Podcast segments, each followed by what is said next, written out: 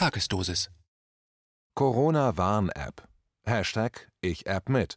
Neues von der Nudging-Front. Ein Kommentar von Bernhard Leuen.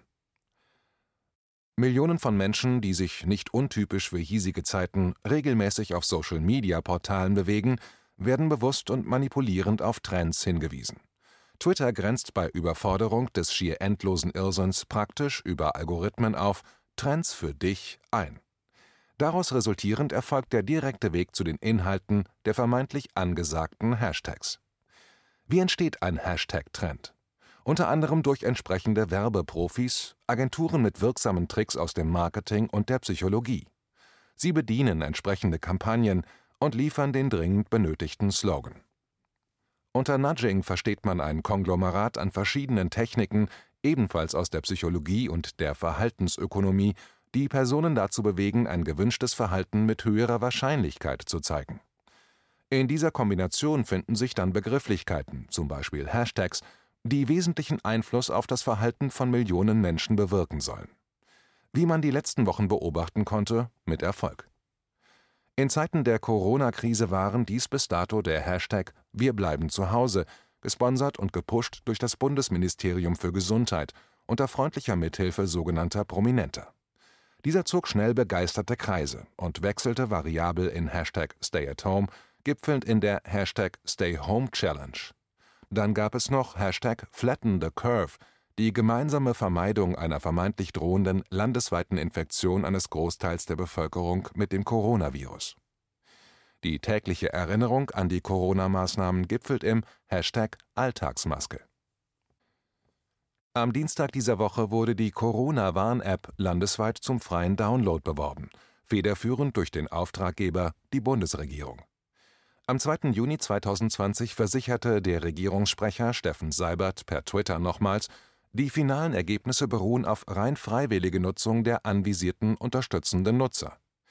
Die Staatsministerin im Bundeskanzleramt für Digitalisierung, Dorothee Beer, CSU, jubilierte daraufhin am gestrigen Mittwoch, Zitat, Wuhu, Jens Spahn berichtet gerade im Kabinett, dass wir von unserer Corona-Warn-App schon über 6 Millionen Downloads haben. Danke euch für eure Unterstützung. BMG Bund. Zitat Ende. Gemeint ist damit das Bundesministerium für Gesundheit. Herr Spahn ließ gestern wissen, Zitat, dieser starke Start sollte noch mehr Bürger motivieren, mitzumachen. Denn Corona eindämmen, das ist ein Teamspiel. Zitat Ende. Dieser Aufruf bräuchte jetzt nur noch einen entsprechenden Hashtag. Und sieh da, bei dem Mitentwicklerunternehmen Telekom fand sich ebenfalls gestern folgender Tweet: Zitat: In nur 50 Tagen haben wir gemeinsam mit SAP die Corona-Warn-App für Deutschland entwickelt. Die App entspricht den wichtigsten Wünschen der Deutschen: sicher, transparent und freiwillig. Hashtag Ich App mit. Zitat Ende. Wer darf denn rein ins Ich App mit Team? Beziehungsweise wer erhält überhaupt Zugang zur Corona-Warn-App? Da fängt das Problem schon an, welches sich für restdenkende Bürger als nützlicher Planfehler darstellt. Die App funktioniert nicht auf Modellen, die 2015 oder früher produziert wurden. Es zeigt sich, regierungsnahe Planungsgruppen konnten sich nicht vorstellen, dass es Menschen in diesem Land gibt, die a. nicht jährlich sich das neueste Modell zulegen bzw. überhaupt erwerben können und b sogar die älteren Modelle bewusst über Jahre behalten und nutzen. Simulationsstudien gehen davon aus, dass etwa 60 Prozent der Bevölkerung die App installieren und aktiv nutzen müssen, damit die Corona-Warn-App wirksam, also sinnbringend ist. Die Anzahl der Smartphone-Nutzer in Deutschland beläuft sich im Jahr 2019 auf rund 58 Millionen Bürger.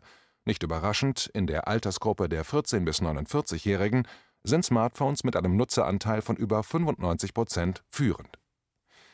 Rund 20 Millionen Euro hat die Entwicklung der Corona-Warn-App des Robert-Koch-Instituts gekostet. Nun finden sich immer mehr Informationen zu den Folgekosten eines Aktionismus, der symptomatisch ist für den Verlauf der bundesdeutschen Corona-Krise. Wenig Plan, viele Mutmaßungen, nicht nachvollziehbare politische Entscheidungen, stetig wechselnde Informationspolitik.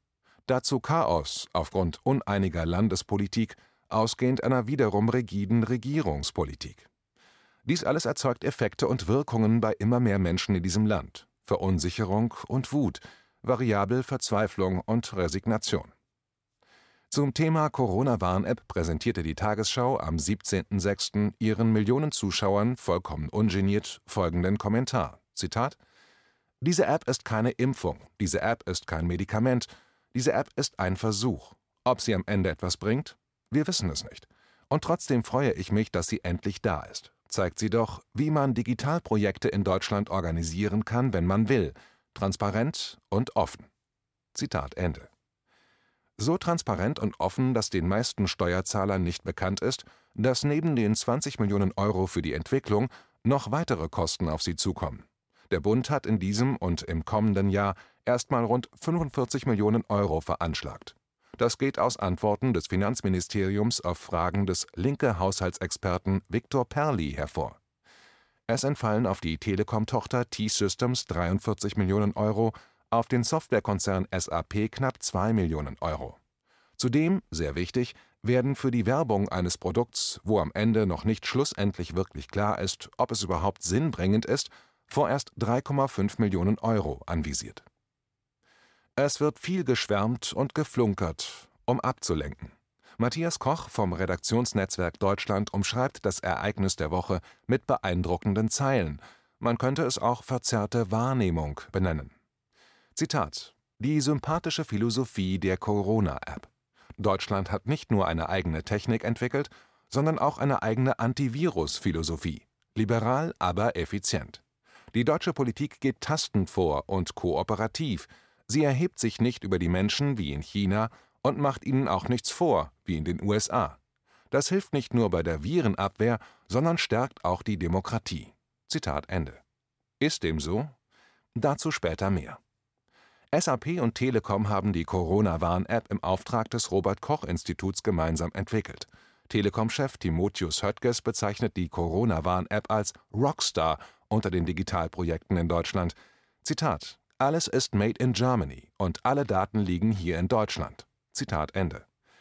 Dass die entscheidenden Module nur und zwar nur durch Apple und Google funktionieren, muss ja nicht unbedingt erläutert werden. Google und Apple stellen wichtige technische Schnittstellen auf dem Smartphone bereit, damit die App überhaupt funktionieren kann. Der SAP-Vorstand Jürgen Müller versicherte bei der Pressekonferenz, Zitat, jede Pizza-Bestellung veröffentlicht mehr Daten von mir. Zitat Ende.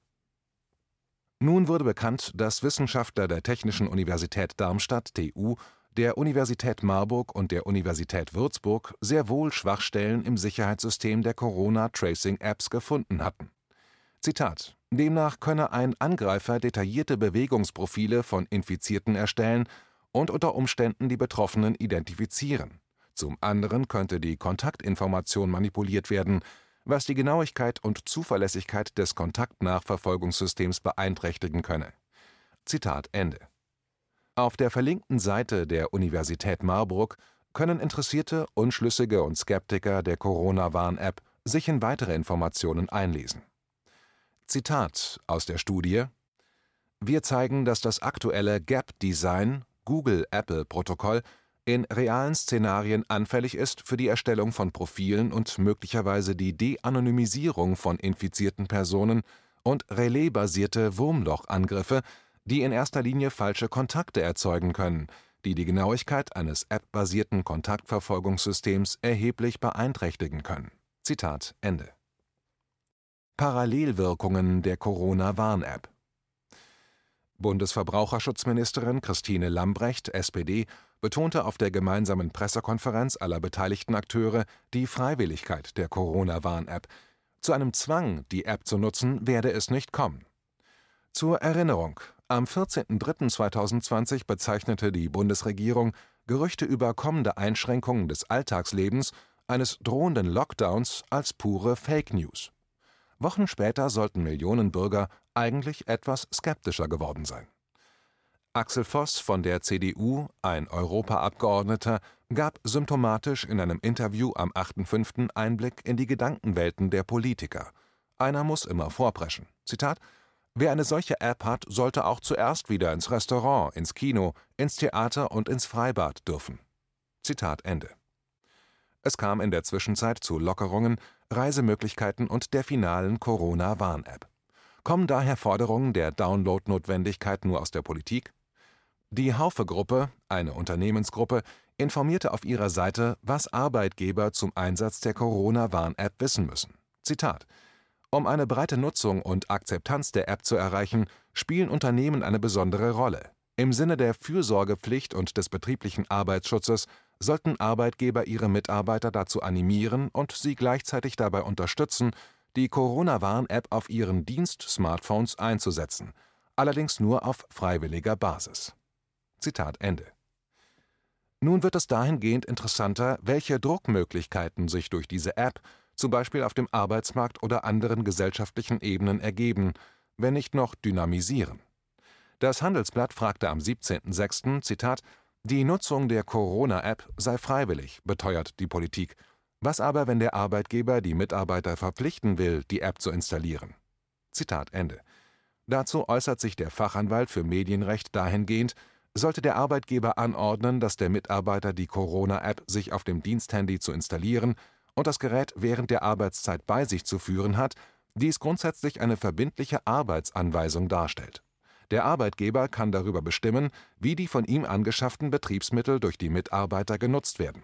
Interpretationsfreiräume oder eben auch Druckmittel der neuen Art. Werden sich Vorteils- oder Bonusmomente für willige App-User ergeben? Konzertveranstalter Peter Schwenkow warf schon mal Vorschläge ins Feld: Zitat, Es wäre für Veranstalter kein Problem, die Geschäftsbedingungen dahingehend anzupassen, dass nur noch Besucher zugelassen werden, die die neue Corona-Warn-App auf ihrem Handy installiert haben. Zitat Ende. Es obliegt der individuellen Fantasie, welche Maßnahmen in den nächsten Wochen ergriffen werden könnten, sollte sich der so wichtige Erfolg dieser Mission nicht ein bzw. darstellen. Sanktionen, Verbote, Zutrittsverweigerungen, Ausschlussverfahren. Die Vorsitzende des Bundesverbands der Ärzte im öffentlichen Gesundheitsdienst, Ute Eichert, teilte Sorgen einer weiteren Ebene mit. Vermeintliche Sicherheit ist das eine, Verständlichkeit in der Nutzung das andere. Eine Flut von telefonischen Anfragen überrolle die Mitarbeiter. Zitat: Die Leute kommen mit der App nicht klar und sie kommen auch nicht klar mit der Telefonnummer, die da angegeben ist, weil die Hotline-Nummer der App so kompliziert sei würden viele Ratsuchende stattdessen die Corona-Hotline der Gesundheitsämter lahmlegen. Zitat Ende. Mit der Dynamik, den Erfahrungen der letzten Wochen sollten App-Nutzer wie auch App-Verweigerer sich jeweilig nicht überrascht zeigen hinsichtlich neuer Herausforderungen und Hindernissen für dieses Land und seine Menschen. Die Erkenntnis könnte lauten: Hashtag mal wieder veräppelt.